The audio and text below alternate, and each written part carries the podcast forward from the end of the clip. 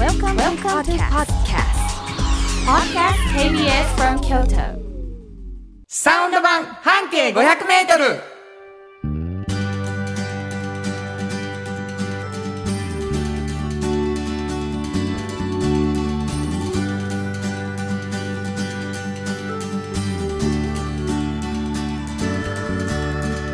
こんにちはフリーマガジン半径 500m 編集長の炎上真子です。サウンドロゴクリエイターの原田博之です10月29日になりました、はい。これはね、うんうん。緊張するなほんま明日。明日な、うん。えー明日、えー10月30日なんですけれども、は日曜日ですが、うん昼の2時からはい。KBS 京都ラジオ聞くのもいいんちゃうかな、ね。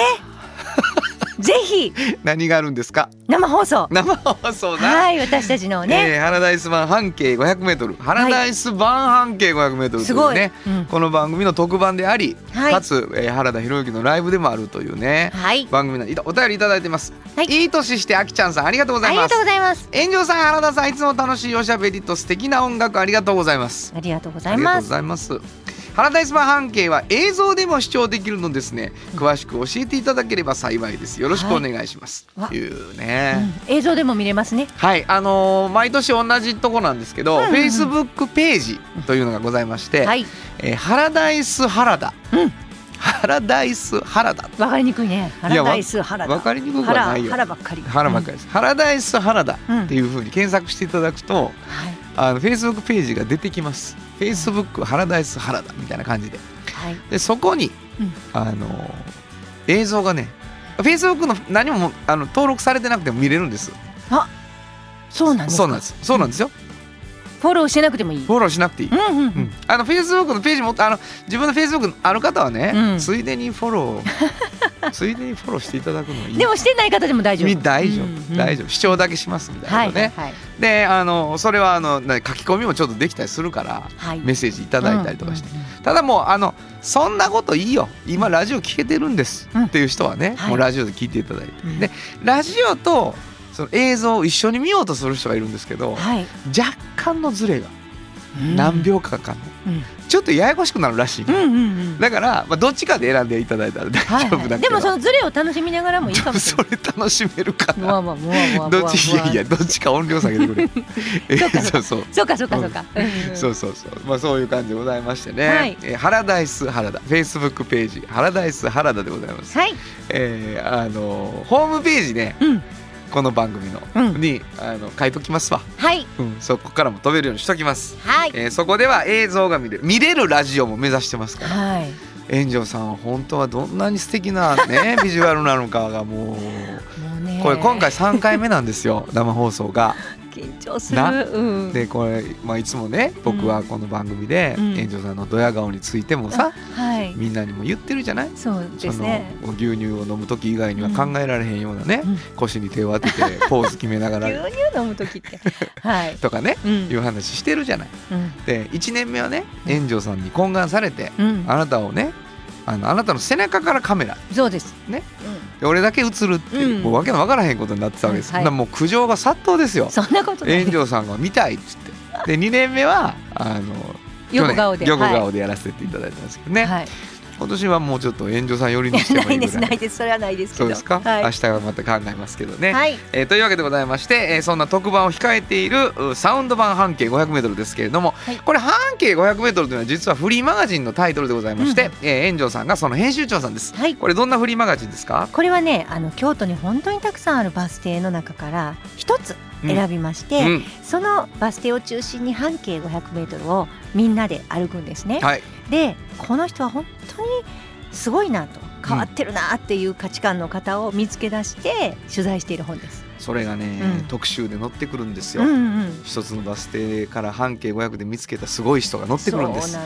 でこれねもうすごい熱量で作られていてもう10年以上、うんで4年ほど前にうん。もうちょっと編集長がやっぱ書ききれてないこぼれ話をラジオでしようよとうん。いうことで始まったのがサウンド版半径 500m、はい。そして、えーもう一つ園長さんが「おっちゃんとおばちゃん」というフリーマガジンを出しておられるはい。これどんなフリーマガジンですか？これももう今日会議で熱く熱く熱く語ってたんですけどね、熱い本なんですよ。うんは本当にね熱い本でねあの誰しもおっちゃんとおばちゃんと年齢になるんですね、うんそうなった時に仕事が面白いなって思ってる方うん。本当にいらっしゃってね、はい。でそういう方にその秘訣を聞いてる本なんですよね。は今日映像がないのは残念です、うん。もう目をかきながら喋ってますね遠藤慎吾が。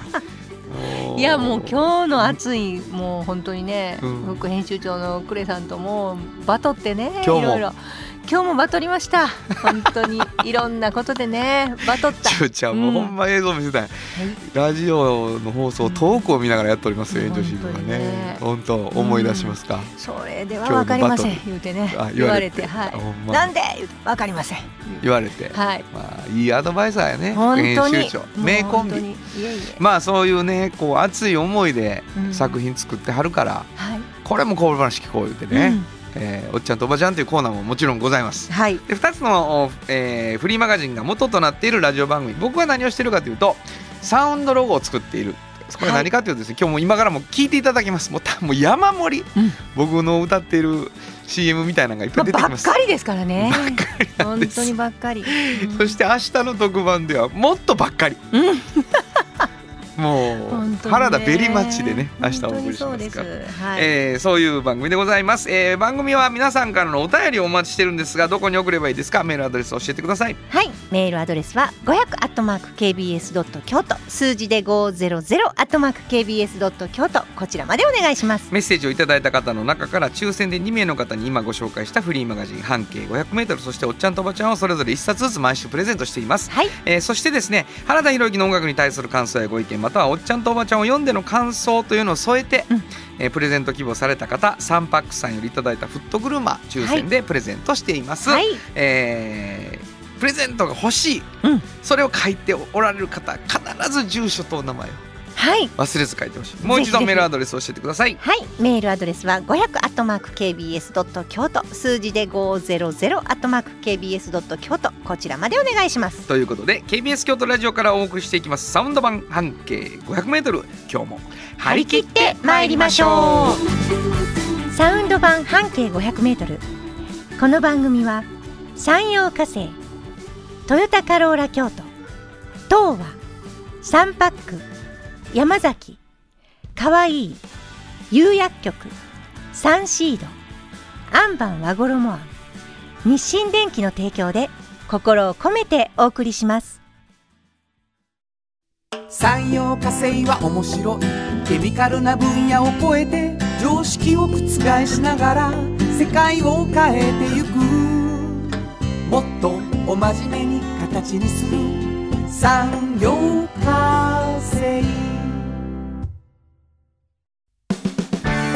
新習慣フットグルーマーかかとツルツル足裏ふわふわポカポカだ歯磨きみたいに足磨き3パックのフットグルーマ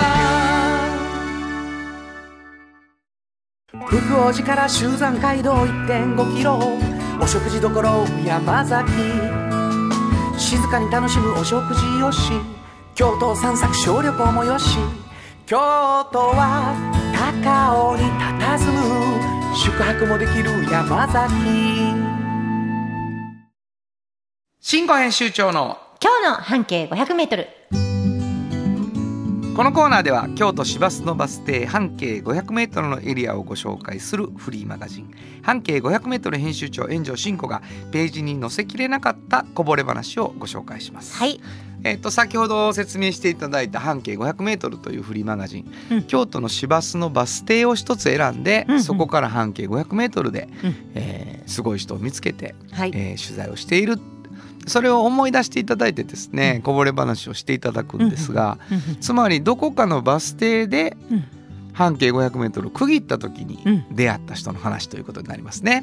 ということで聞いてくださってる皆さんにはバス停をお教えせずにうん。ちょっと推測しながら聞いていただく、そうですね。そういう話にしようよ。っていうんうん。ううんことになってるんです。そうです。ただなんか急にそんなこと言われたってもうものすごい数のバス停がありますから、うんうんうん。編集長の方から分かりやすいような分かりにくいような、うん。そういうヒントをね、うん。いただいてます。なるほど。今日はどんなヒントを？えっとですね、うん。あのーまあバス停の中でありがちな名前の中に、うんあのーなんとか前って多いじゃないですか。なんとか前。はい。ここもなんとか前なんですね。なんとか前、うん。一なんとか前。うん、はい。なんとか前ね。でうん。それ以上言うとまたねあれになるから、まさかのなんとか前ね、でもあのねここからは、うん。ここからはというかこの本当に向かいにうん。割とね大きなね、うん。ホテルがあるんですもう大きなホテル前。大きなホテル。違います。よ大きなホテルがある、うん。そのバス停の、なんとか前のバス停のうん。向かいに大きなホテルが。テルが。うん。その大きなホテルからは、うん。大文字が大体見えるんですね。はい。もうこんなぐらいでいいんじゃないですか。ね。でしょ？でしょ？これはあのーうん大文字が見えるっていうのは、うん。まあ、京都の方にとってはもう、うん。ああなるほどっていうあの辺りねっていうね。そうなるんですけども大体見える。うん。もうあのー例えば岩倉なんかに行くと、うんうんうん。もう何も見えないわけです。そうですよ。超えちゃってるから。そうです。ね。うん。だからあのー東山もそれより東行くともう見えないわけです。からそうなんですよ、ね、うん。だから全部が見えるってことは、うん。真ん中です、うん、そうですね、はい。大体見えるんです大体、うんうん。大体見える、うん大体見えるなんとか前。そうです。はい、い。いんじゃないの？いいでしょ？う京都らしいわ。京都らしい感じです、はいはいはい。のなんでしょう？あのね、うん。原田さん。あのーこれね、うん。何屋さんって言われたら、うん。もう言えへんようななんとか屋さん。これね。えっとテキスタイルってわかります？テキスタイルはい。生地をね、はいまずオリジナルで作っていて、はい。もちろん生地もうん。売ってるんだけれども、うんうん。その生地でいろんなプロダクトを作ってるんですよ。はいはいはいはい。それがね、うん。えーテキスタイルを作る時って、あのー布地にね言ったらなんかデザイナーのこう模様、ね模様をねデザインした模様をプリントしないといけないでしょ。そうですね。はい。でそのデザイナーの、まあ、イラストとか絵をうんそのデザイナーが思ってる通りに記事に印刷するって実はものすごい難しいんですなるほど。わかる？なんかの絵を描いてもあれ？こんな感じになんや、そうね。こう布はいはい。になんか印刷されたらってなるんですよ。うなりますね。それをもう見事にそのデザイナーの思ってる通りにあこんな感じにしたかったっていうふうに仕上げるための人っていうのがいるんですよ。間にに立って。おおあそうなの？そう。それをねテキスタイルプリンティングディレクターって言うんですよ。すごい縛縛ったな。そういう名前があるんですよ、なるほど。びっくりするでしょ？そんな仕事があるなんて。でもそれは特別な技術よね、特別なんです、だって紙に印刷するのと全然ちゃうからね。そうそうそうそうそう、でうん、うん。そのテキスタイルプリンティングディレクターの人がね、まずいました。はいはい。でその人に幼馴染がいるんですよ。うんうん。で小学校の同窓会で、うん。あの50歳ぐらいになった時に出会うんですね。久しぶりってうん。何してんのってテキスタイルプリンティングディレクターですとうん。私はうん。僕は。女の子は何してんのって言ったらあのデザイナーとイラストとか描いてるでいつか布に印刷したいなと思っててんって。うどう思います？この出会い。んもう芝居が下手すぎて笑ける。でも本当に本当にそういうことが起こったんですよすごくない？ほんでももうさ小芝居すんじゃったらちゃんとやって。もっそおざなりな感じでやってるからもう。でも、うん。したいんだけど私こうコラージュとか作ってるから、うんはいはいはい。コラージュってわかりますか？例えば半透明の紙の上に、うん。なんかちょっと葉っぱっぽいもん置いて、はいはい。ほんで上にちょっと濃い紙置いたりしてこう透けて見えたりね、はいはいわかり下のますよ。はい。っていうデザイナーなんですなるほど。それをプリントするなんてなかなかもう難しい。絶対無理やし諦めてんねんやなるほどなるほどなるほどそんならもう出会った人が テキスタイルプリンティングディレクターですから。うん。全然できるよすと思いのままやでおと僕が入ってあげると。うん。言って二人でやりだして、もう見事に。なるほど。もう透けてもうえこれどういうことっていうようなプリン逆に立体に見えるようなプリそうそうそうントがねそう。それがまたもうデザイナーのやつすごくねその人うん。パリにもな50歳の時にもう39回行ってますとか言ってたから、もう住んでたらいいんじゃないかっていうぐらい行ったんですよ。うんでそのパリと京都生まれ育った京都との融合の景色みたいなのがなるほど。見事にそのコラージュされててそれがこのテキスタイルプリンティングディレクターによってもう本当に綺麗にあの可愛く印刷された布になりそしてそれがあのお財布になったり、はいはいはい。ハンカチになったりなってるんです。というお店。なんて言ったらいいこういうののこと。ね？言えへんでしょ、うん、なるほどなるほど、うん。うん。なんか、まあ雑貨っぽいものが売ってるわけ。結果的には、結果的には。でも布も売ってますよ。もちろんその。テキスタイルとオリジナル雑貨みたいになそういうことでふ二人で仕上げてるから。で二人の会社なの。そうすごいでしょ？もうほんまに可愛いの。新古劇場はすごかったね。本当に。うまいこと言えた。枠が半空きや。稽稽古中？みたいな。違うね。もうでもどその時の出会いを想像して言ったんですけど。わかるわかるわかるわかるよ。う。んこんなに渡りに船みたいなことがねなんかあるんやなと思って。でテキスタイルプリンティングディレクターって言いたなるな。そうやね。何回も。これ何、うん。って思うけどそうほんまにそういう人がいるんですよ俺ね、テキスタイルプリンティングディレクターやってんねんって言いたなる。ほんま特殊なね。すごいんですよ。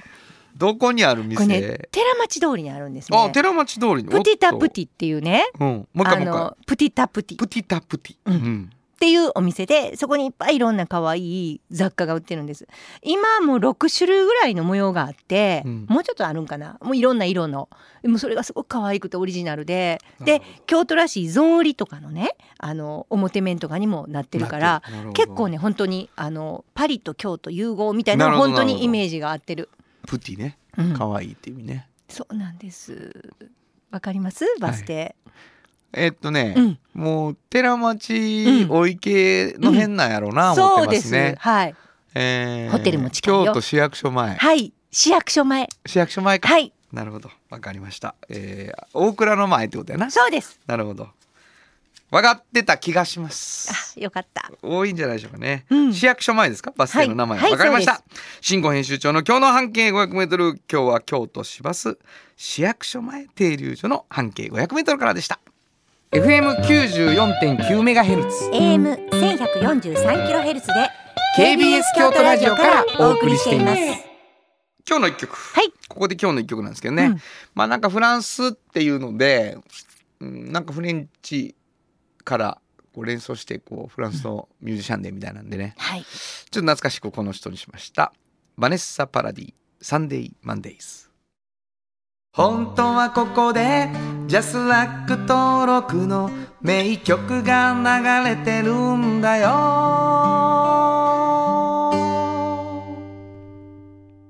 もうあのー声。うん、可愛いね。本当に。こんなんもうたまらんな。めちゃくちゃいいじゃないですか、えーお送りしたのはバネッサ・パラディサンデー・マンデイズでしたじっと支えて未来を開き京都で100年超えました。大きな電気を使える電気に変えてお役立ち。お役立ちみんなの暮らしをつなぐのだ。日清電気トヨトヨトヨタカローラ京都。カロカロカローラカローラ京都。京京京都。のカローラ京都トヨタの車トヨタの車。だいたいなんでもあるよ。トヨタカローラ京都童話の技術力。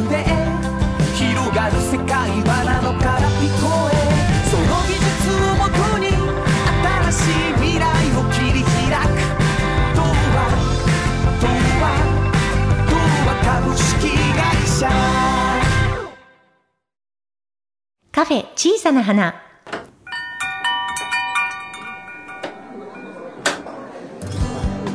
この店を切り盛りするのはおしゃべり好きな店主と聞き上手なスタッフの2人だけ。いつもこの空間にはおしゃべり好きなお客様が絶えることはありません。さてさて今日のお客様からはどんなお話が飛び出すのでしょうか？いらっしゃいませ。まずはお名前を頂戴してもよろしいでしょうか？えーノートルダム女学院中学高等学校の教頭の中村と申します。中村良平です。よろしくお願いします。よろしくお願いします。よろしくお願いします。まえー教頭先生、うん。実は私たちの番組には、はい。えー初、はい。えーノートルダムといえば、うん。校長先生。栗本先生ね、はい、が来ていただいたんですけどね、うん。今回は満を持して教頭先生が、はいようこそということでございますありがとうございます。よろしくお願いします。あの園長さんは結構うんよくご存知、そうなんです。いろいろなことで、はい、もう栗本先生にも影響を受けておりますけれども、私、もう考え方がね、はいまあ、会うって言ったら変ですけど、すごいこう。ああすごいなこの人って思うことが多いんですよ。はい。まあ、その中の一つに、まあ、今回のあの特番のテーマでもね、はいはいありますねあの「君も僕もあの子もその子も」うんうんみたいなことは常々やっぱりおっしゃってるんですよねね。栗本先生ね。だからなんか多様な生き方をしてほしいと。もう通り一辺倒の女子校ってこんな感じみたいなのは私は嫌なのよっていうね。校長先生な。はいもういつもおっしゃってます。だからこれはね今日チャンスですよ、うん。もうやっぱりあの校長先生からは、うん、もうそのことがぐっと来てますけども、はい。教頭先生と喋ると、はい。また違う側面見えてくるかもしれうんないから、うんどんな学校みたいなね、あのノートルダムななんとなくその教頭先生から見てる、まあ、多様性みたいなことの軸の話でもいいんですけれども、うんうんうん。どんな感じのあれですかねノートルダムそうですね。まあなんか多様性っていう話で言ったら、うんうん。いや多様性言うても。ね、ノートルダムって女子校じゃないかっていう、はいはいはいはい。いやその時点で多様性じゃないんじゃないかって思われるかもしれないですけど、逆に女子校ならではのその多様性みたいな、はいはい。まあはい。ね、女子って一括りではなくて、うん。やっぱりいろんな可能性みんなそれぞれにいろんな可能性を持ってるいろんな個性を持っている、うん。あそれが本当になんか発揮しやすいというかそういう学校やなーってみんなそれぞれ生き生きしてるキラキラしてる、そういう学校だなと思いますね。なるほどね。いやもうプレップでね高校のコースの子たちと曲、うん。サウンドロゴ作らせてもらった時も、うん。なんかこうグググってこう入ってきてくれる感じとか、うんエネルギーはすごい感じましたよねなんかこうすごい好きやし自分らの学。校のことが。なんかなりたい自分にっていうやつですそうね。そうそうそうなりたいなりたい自分探さはんね、うんあの人すごいですね。あの最初の出だしもすごいみんなででひねり出した言葉じゃないですか。そうそうそうあれいいなと思って。いやいやそうですよねだ結構中学校からいろんな人と出会う授業があるって聞きましたけど、そうですね、うん。もう本当にいろんな方にお世話になって、はい。ね、いろんな方と接することでやっぱり人と人と会う人と人との対話とかそういう中で成長していくと思うんですよね。なるほど、はいうん。今回私もあの秋からのねあの授業でいろんな方をこう連れてきてほしいと。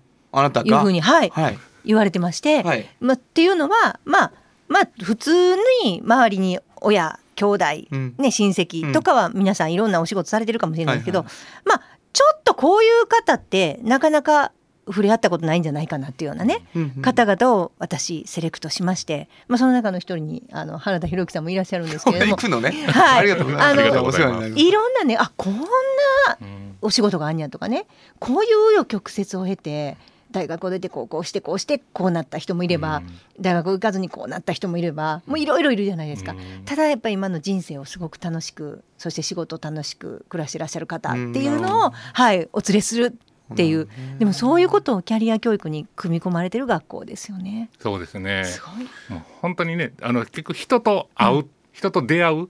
人との出会いってやっぱり成長の源というかね、成長させてくれるんだと思うんですよね、うん。そういう環境を学校でうん。たくさん用意できるっていうのは本当にありがたいことやなと思います。すごいでしょ？ち どうした？どうした？自慢しかけてるよもう。私が？あまたノードルダム一緒みたいになってる。そんなことないです、うん。あの演劇とかもその一環ですか？そうですね。演劇も、演劇って一人ではできないんですよね。あうん、いろんな人にサポートしていただいて、はい。自分は自分の役割をきちっと果たして、なるほど。みんなで一つのものを作り上げていくっていう、はいこの体験っていうのは、なかなかできないことなんですよね。うね。中学生で演劇の授業がある、そうなんです。はい、そうです。で最後は作品発表するんですか？そうですね。はい、ね作品発表。すごいなそれも人生変わるからな。本当に。まあ確かに今言われてうん。分かりやすいかも、うんうんうん。その全部を作り上げる一つのパートをこう担ってでそのパートは全部違うことやってるはっていうのが見えるから、うん。多様的なこともすごく分かりやすいかもしれないですね本当に。ね。うん。でチームを作ることの大事さも分かるし、うんうんうん。いい勉強だと思いますね。とっても成長すると思います。はいそうですでもね。最後ね、うん完成した時のみんなのやっぱり感動というか、はいはい達成感、うんもうこれはねやっぱり何事にも変えられないと思いますね。なんかそういう経験をしていく中で、生徒さんをこう教頭先生が見てて、あこういうとここの子ら強いなとかすごいなみたいなのはありますか？ぱこういうののなんか積み重ねやと思うんですよね。うんうんうんでその積み重ねた結果やっぱりなんか自分たちで何かできるっていう自信ですよね。なるほど。これをつけてこれが大事なんじゃないかなって。何をやったかっていうよりも、うんうんうん。自分たちの力で何かができるんだっていう自信を持って卒業していけるっていうのがいい話これすごい大事やなって思います。いい話 えっとしたどうした。入学される。入学しようとしていい学校。いい学校やねちょっと、はい。うん。これ今聞いていただいてる皆さんで、うん。まあ例えば中学からノートルダムに行く、はい。高校からノートルダムに行うんくというね、いろんなパターンがあると思うんですけども、えっと高校からノートルダムに行こうかなという方のオープンスクールが近々あるということですよね。はい、えー、11月5日そうです。か11月5日の午後にあります。11月5 5日の午後、はいはいそしてですねこれもうちょっと別のあのお知らせですけども、はいあの和中湾といううんこれどういう場所なんですかね。和中湾はですね、まああのノートダムはもともと4人のシスター方がアメリカから来られてできた学校なんですけど、そのシスター方が住んでおられたあのもともと修道院やったんですね。はい。でその修道院の場所っていうのが、うん。あのまあ、昔建てられた、まあ、いわゆる日本家屋はい。がありまして、はい。はい。でそれを今ちょっと保存してうん。学校の施設として持ってるんですね。はいはいははい。いでもう本当に自然も豊かな、はい。本当美しい場所なんですけども獅子型の,、うんはい、日本家屋なんですね。そうなんですよね。でも洋の中はねあのなんか礼拝堂みたいなのもありますよね、それはまああはい、うん。あのありますけども。和中湾の方はまあそどちらかというとそういう和と洋の折衷という、はい、そこで明日からですか、えー、イベントがあるそうですね。これどういうイベント？これはもうもうアートの展覧会で、うん。いろんな作家の方がもう本当にあの有名な作家の方が展覧会をされるということで、はい、一般にも開いている。これはい。一般に開いてるっていうことでチャンスなんや。な見に行ける。なんですよだからイベントがある時しか中見れないんですよね。そうなんです、すごい。まああのその和中湾でのイベントが10月30日から11月6日にあってそしてオープンスクールは11月5日、えー高校受験のためのオはい。ープンスクールということで、昼の2時からはい。ということなんですけどね、なんかやっぱりノートルダムの僕もこう関わらせてもらってね。で今回もあの特番の応援くださいみたいな話に行った時にその親和性があるなっていう話になって、うん。随分ね校長先生と3人で、うん。あのお時間いただいておはい。話をさせてもらって、全部喋りましたね。でもやっぱりこうあのなんていうかな。生徒さんたちの顔がキラキラしていくうん。この学校に来たことでね、うんうんそれに対する自信をねはいやっぱり感じますね、うん。うちの子はうんって思ってはる感じが、はいはいはいちょっと学んでるでっていう感じがありますね、うん。なんかこう聞いてくださってる皆さんにこうノートルダムこんな風にノートルダムのこと思ってくださいっていうとどんなイメージで見てもらうのが嬉しいですかね、あー。ね、あのなんかノートルダムって、まあね、昔のイメージなんかを持ってはる方もいらっしゃると思いますし、もちろんねあの当時から、まあ、いいわゆるお嬢様学校というね、あのイメージがあると思うんで別にそれを否定するつもりは全くないんですけども、でもすごいパワーのある子たちがいっぱいいて、うん。で先ほども言ったように何かやろう。ん。う、うん、なんかそういう自信を持って、あの日々キラキラしてるそういう生徒がいっぱいいる学校なので。はい。うん、ぜひね、あの、学校に足運んでもらってね、はい、うんそういうふうな姿を見てもらえたらなっていうふうになるほど。思ってます。なんか何かをやりたいって時に何をやりたいって言ってもそれを応援してくれる学校だと思それいます。すごいなあ、それすごいなあ、うん本当にたくさんのゴールを見せてくれそうそうそうるっていうねそうそう、うんどこに向かってもそれは人生やでって言ってもらえる感じはありますね。みんなそれぞれに持ってるね、可能性、そうですね。それを開花させる、そういう場所。うわいい君も僕もあの子もその子っはいていう感じがねしました。本当に、えーありがとうございます、はいえー本日のお客様もう一度お名前をください。はい、ノートダム女学院の中村です。ありがとうございました。またのご来店をお待ちしています。どうもありがとうございました。サウンド版半径500メートル。あなたの着物が生まれ変わる。着物仕立て疾患屋さん。和衣あんリーズナブルで満足できる着物あれこれ。和装のある日常に楽しく気軽に出会ってほしい。助かるなんでも着物ケア和衣あん。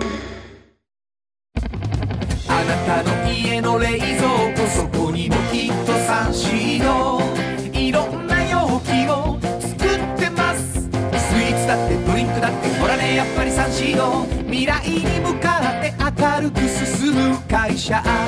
サンシード。これからは自分中心の人生を生きよう。変わりたいあなたのために大人が輝くファッションブランド。かわいい。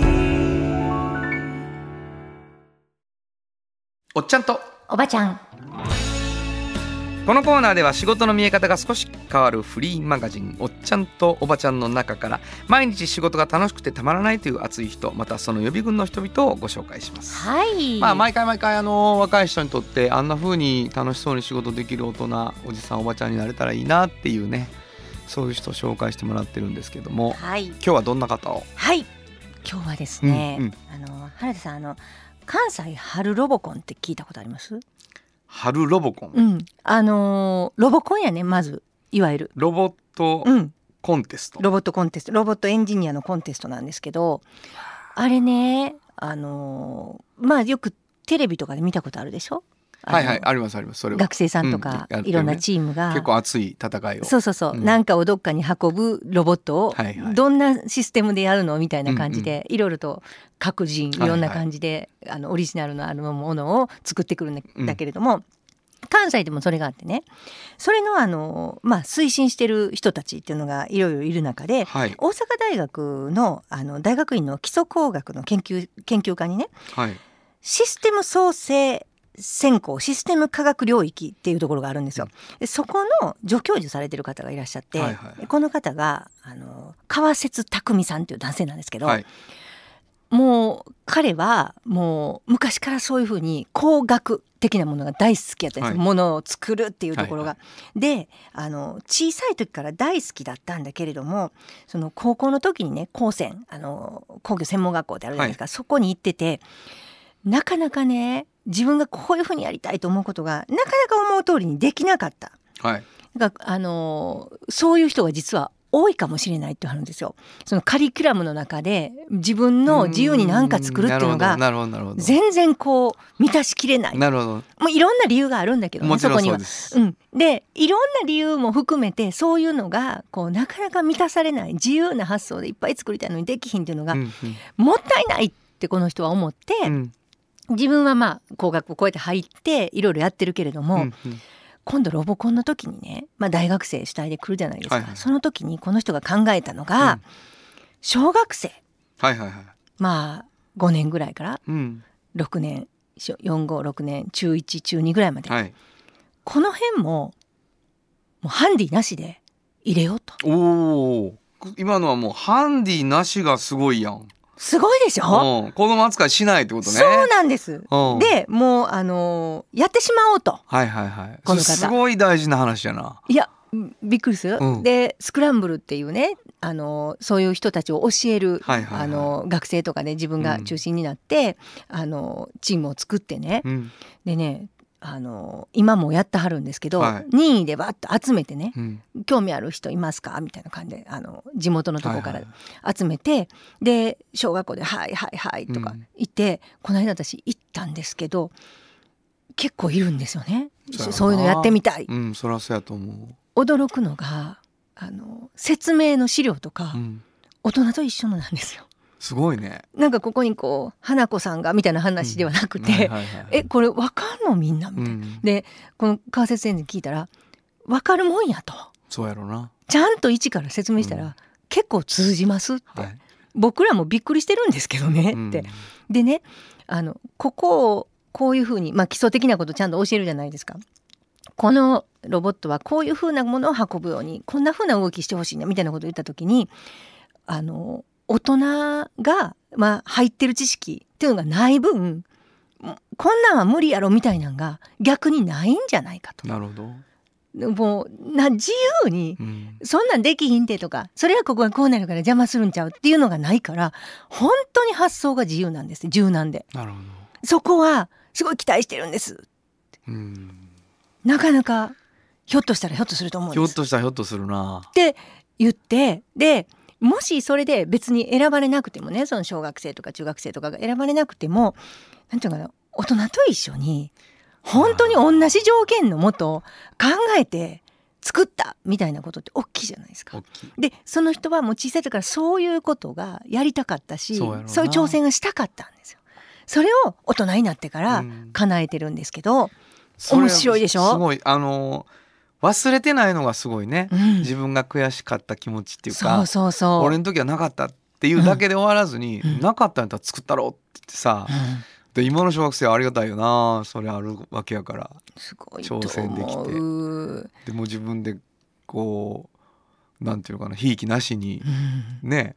もう面白かったのがねあのインタビューしてて小学校5年生の男の子やったかな、あのなんでこれ参加しようと思ったんだったらいや家がね農家なんですってその子。農家であの農薬とか巻いてはるけどこれちょっと健康に悪いと。お父さんお母さうん。んおじいちゃんおばあちゃん。はいはいはい。でロボットでなんか健康被害ないように負けへんかなと思ってって。びっくりしません？私ねあそれでここに来てんの？って思って。でねそのどっかに20年ぐらい置いてきとんなそいつ でも川節先生がねこういう純粋な気持ちから入れるのもこれ小学生やからやと思うんです。なるほど、でこういう人いっぱいいると思うと。うん。だからもしかしたらこういう人が純粋に思うからすごいもの発明する人になるかもしれない。そらそうや。それもこういう場があるからじゃないの。っうん。ていうふうに思うんですって。なるほど。だからやっぱりこういう底上げしていかないとダメなんですって言ってはりました。いやーすごい。まあだけどさあのー難しい機械の取説が子供用に書いてあるわけじゃないやん、うんうんうん。だけどもう使いはるやん子供って。そうそうそだからもうポイントってそんなあれなんやろな。うあの難しい言葉じゃなくて分かるもんなんやろな。そうなんやろね。うんそう思うわ。うんびっくりした。もうすごい集中力。7時間やるんですよ。お間お昼とか自分で休憩行ってあーないるほど1回の講習で。すごいの集中力も。いやー。でもなんかやっぱりそこその場を作ってあげられるのって大人やから、そうなんです。やっぱそれ大事よね。うん。そのまあおじおばに帰ってもう若い子に名義かけたけど、うん。おじおばやったなと思ったら、うん。そうか若い子のための場所を作ってあげられるなっては思いましたね。そうなん今ですよ。今それでワクワクしてあります。そうやな。うん。いやーすごい。かっこいい。わかりました。本日のちゃんとおばちゃんご紹介したのは？はい大阪大学の川節匠先生でしたサウンド版半径500メートル。今日のもう一曲。はいここでもう一曲なんですけどね。ロボットコンテストロボコンをね、うんうん僕らはさ、うんロボコンなんですよ。あ懐かしい。でロボコンっていうのがね歌詞に出てきてる、まあ、僕らの時代というか僕らよりまだ上の時代やな、うん。えーこの曲にしました。フラワーカンパニーズで「私に流れる69」本当はここで Just like 登録の名曲が流れてるんだよ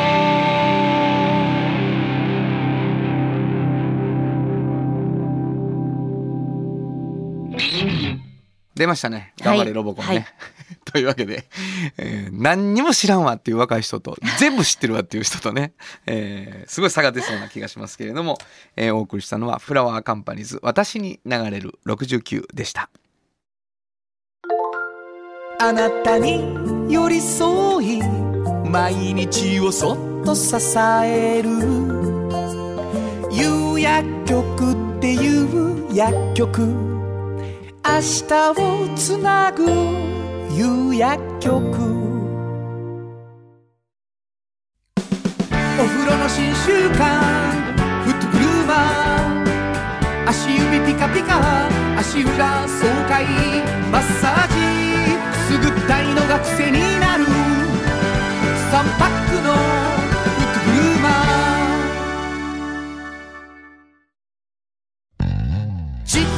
えて未来を開き京都で100年超えました。大きな電気を使える電気に変えてお役立ち。お役立ち。みんなの暮らしをつなぐのだ。日清電気原田博之の音楽機構ここのコーナーは私炎上真子が独断と偏見で原田さんの曲を皆さんにお届けするコーナーです。はい、えー、10月29日最終土曜日、新曲新曲。あんたはあなたも簡単に言うな。新曲の時や。はい。はい。書きました。はい。えー、もちろん緊張してるしやるわ。うん。まずは。はい、えー、来た道。来た道っていう曲を書きました、聞いてください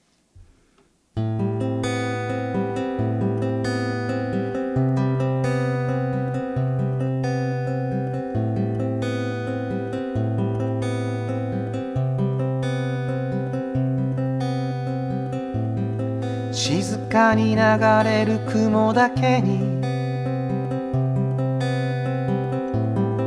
止まることのない時を見る。あの日のあなたの言葉。君の来た道は正しい。締め付けられる苦しさを。解き放つ呪文を唱える。僕の来た道は正しい。僕の来た道は正しい。こんなにも救われたと思いもしないだろうな。あなたがくれた言葉それが僕に教えてくれた。認めることで始まる。べては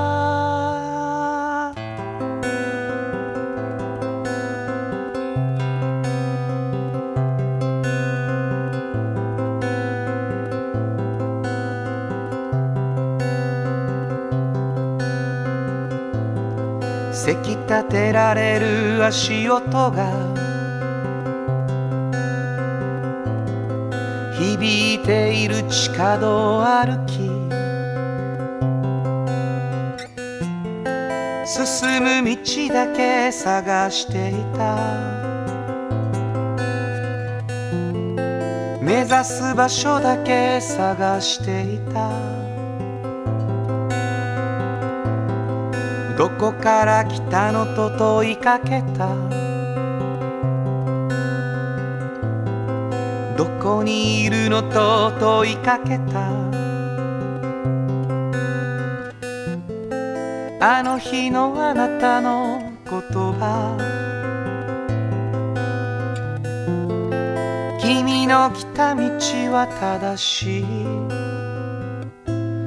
こんなにも救われたと思いもしないだろうな。あなたがくれた言葉それが僕に教えてくれた。認めることで始まる。すべてはこんなにも救われたと思いもしないだろうな。あなたがくれた言葉それが僕に教えてくれた。認めることで始まる。すべては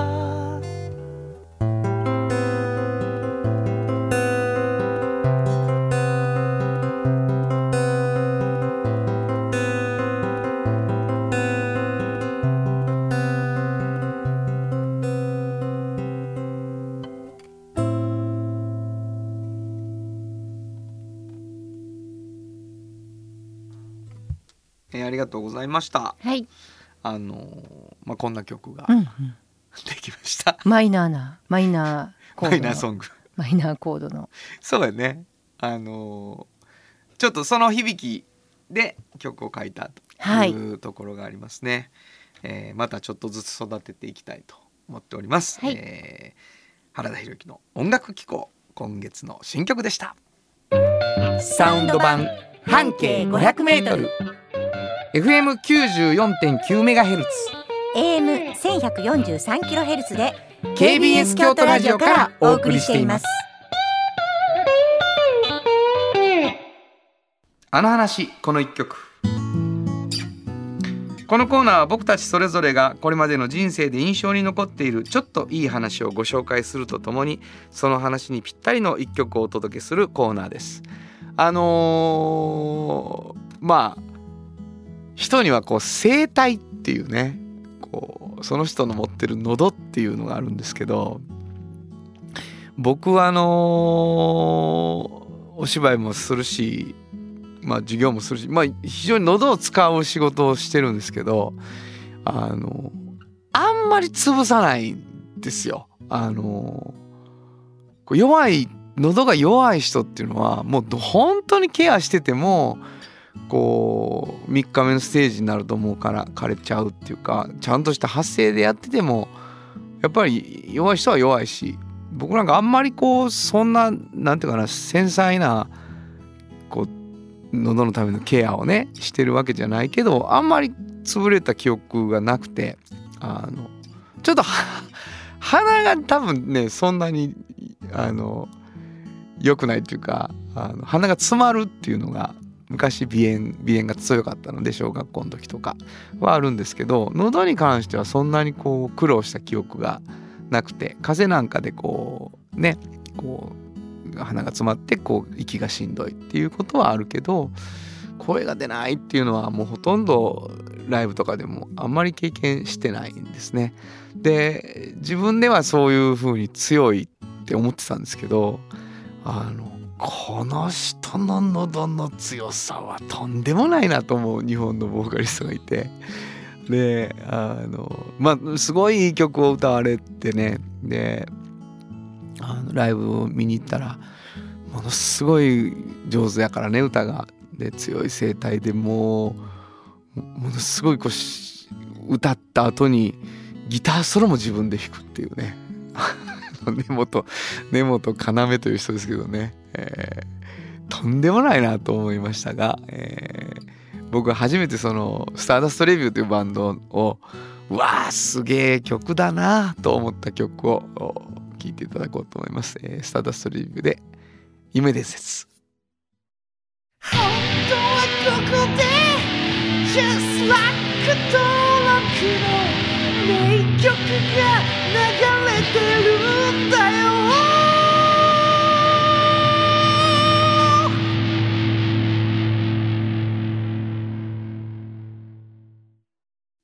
産業化成は面白い。ケミカルな分野を超えて常識を覆しながら世界を変えてゆく。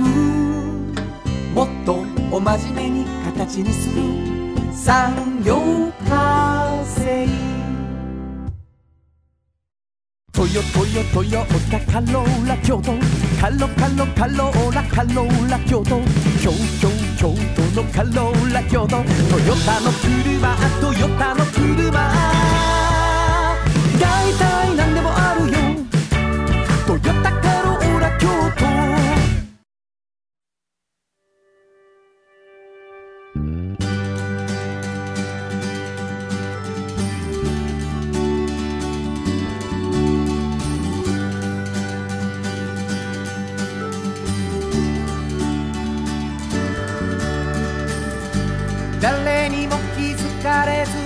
こにある。素敵なこだわりと哲学を見つけて感じて言葉に変えてみんなに届けてみようかな。一人の職人が歩み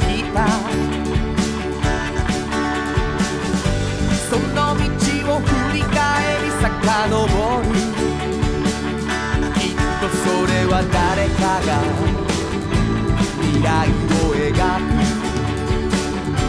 道しるべにだってなるだろう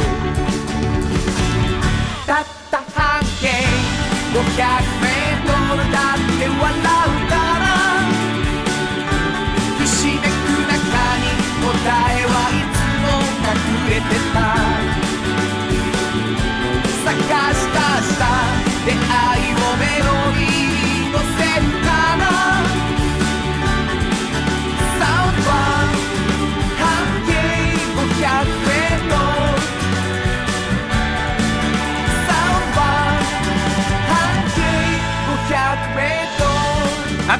エンディングでございます、はい。もうこれがあるということはもう明日が特番ということですそうなんですよ。はい。えー明日10月30日、えーうんうん。2時から特番なんですけど、はいはい。僕らはすごい仲良くしているですね、うんうん。サウンドロゴを作らせてもらったはい。立ち飲みシャープさん、はい。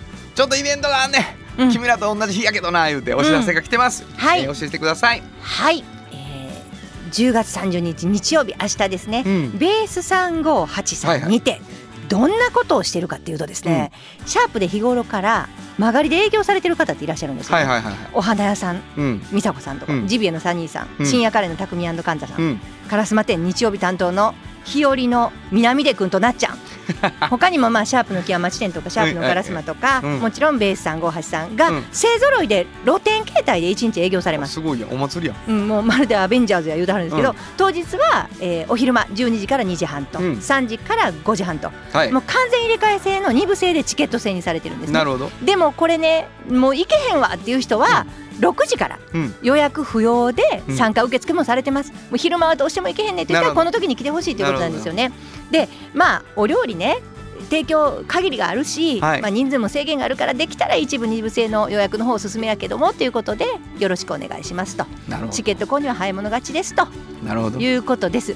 で、えー購入の時はうん。チケットを、シャープの木屋町烏丸または、えー、ベース3583でチケット購入やっていうことを伝えてくださいと、もう直接。うん。でこのイベントっていうのはもともとこのシャープの井上さん、うん。でこの花屋の美佐子さん。陶芸家の、えー、伊海さん。この3人が始めたんですよ。はいはい。あえー。もうねお花とか清水焼きとかってもうこういうこと言わはるんですシャープの井上さん。あんな雰囲気やのに。なんかすごい素敵なものやのに身近になくないとかなんかそういうもう面白いこと言わはるんですよね、はいはいほんでもっとみんなが身近に感じて知ってもらえるチャンスはないやろうかっていう本当に真面目な3人の思いで始まった。なるほど。雑貨屋さんも協力してくれはったしみんなで試行錯誤を経てこれをやろうってことになってもうだからひとしお思いが、なるほどね。そういうものですよねじゃあほんまに本物の連中がなんか仲良さそうに集まってるんで、そうそうそう。ぜひぜひ遊びに行ってほしいと思います。はい、えーベース358はですね、えー東の東院たこ焼き市下がるです、はい。えーベース358で検索していただくと店舗情報出てくるので、はい。えーぜひ見てください、はい。えーまああのラジオをやってる時間やで、うん。そっちそれ聞きながらの、うん。飲みながらのでございますよ。そうですそうです。はい、わかりました。えー番組ではお便りを欲しいと思っております。えーうん。そして、えー特番にも送ってほしいと思います。どこに送ればいいですか？はい、メールアドレスは500アットマーク kbs ドット京都数字で500アットマーク kbs ドット京都こちらまでお願いします。いつもいつも、えーお便り本当に心からお待ちしております。ということで午後5時からお送りしてきましたサウンド版半径500メートルお相手はフリーマガジン半径500メートル編集長の炎上真子とサウンドロゴクリエイターの原田博之でした。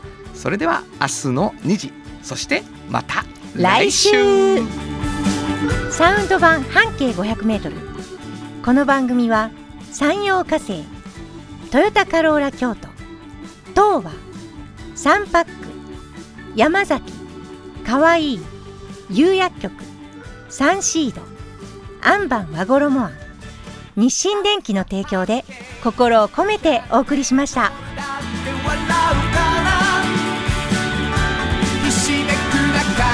答えはいつも隠れてた